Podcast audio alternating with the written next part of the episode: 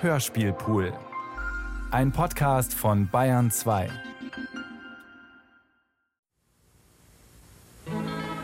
Funny, but it's true. What loneliness can, but it's true. What loneliness can, but it's true. What loneliness can, but it's true. What loneliness can do.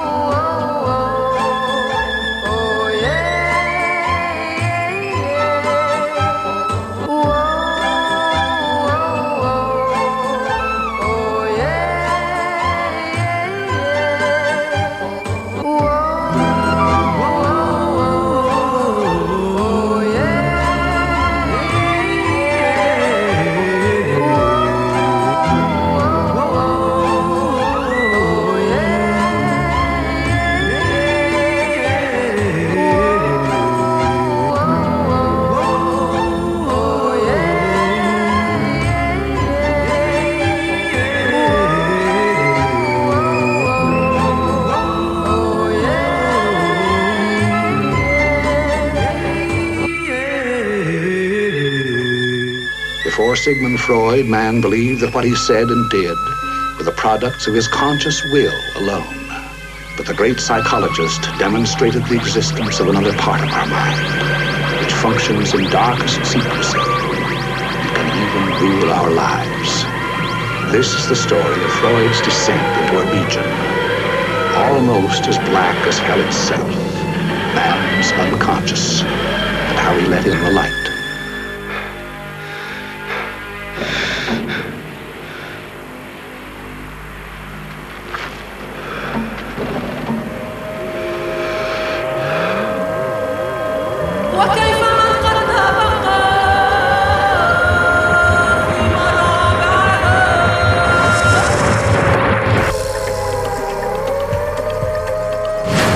Going to divert the flag onto the weakest player without them knowing it. I don't intend to lose out on the first vote. I'm going to try my best not to lie so that I can build up the trust of other players to help me later on in the game.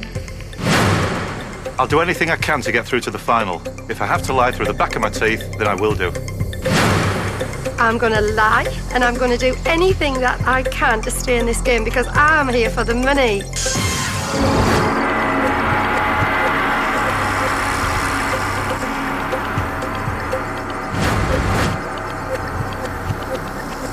Somewhere in the sands of the desert, a shape with a lion body and head of a man, a gaze blank and pitiless as the sun is moving its slow thighs, while all about it reel shadows of the indignant desert birds. And what rough beast, its hour come round at last, slouches toward Bethlehem to be born.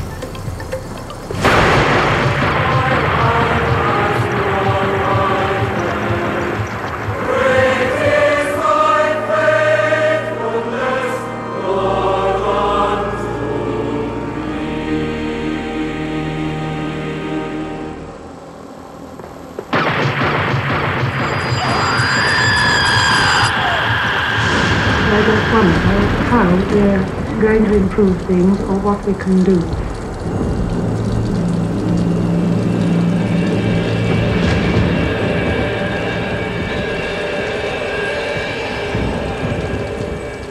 This leaflet is coming through your letterbox one day soon, or maybe you have already had your copy.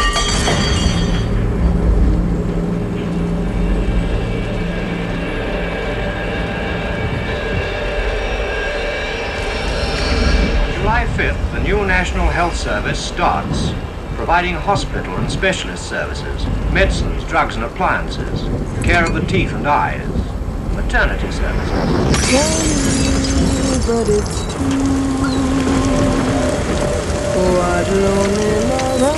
Some socialists seem to believe that people should be numbers in a state computer.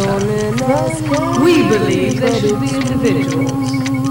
We're all unequal. No one, thank heavens, is quite like anyone else, however much the socialists may pretend otherwise. We believe that everyone has the right to be unequal. But to us, every human being is equally important. A man's right to work as he will, to spend what he earns, to own property, to have the state as servant and not as master. They are the essence of a free economy. And on that freedom, all our other freedoms depend.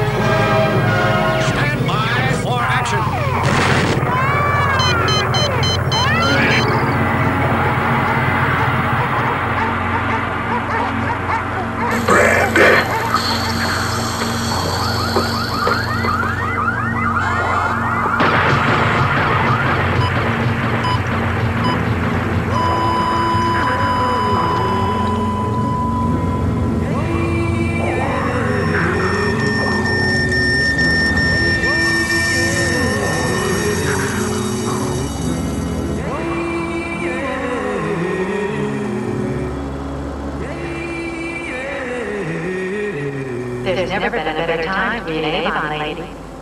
There's never been a better time to be an Avon lady. There's never been a better time to be an Avon lady. There's never been a better time to be an Avon lady. There's never been a better time to be an Avon lady. There's never been a better time to be an Avon lady.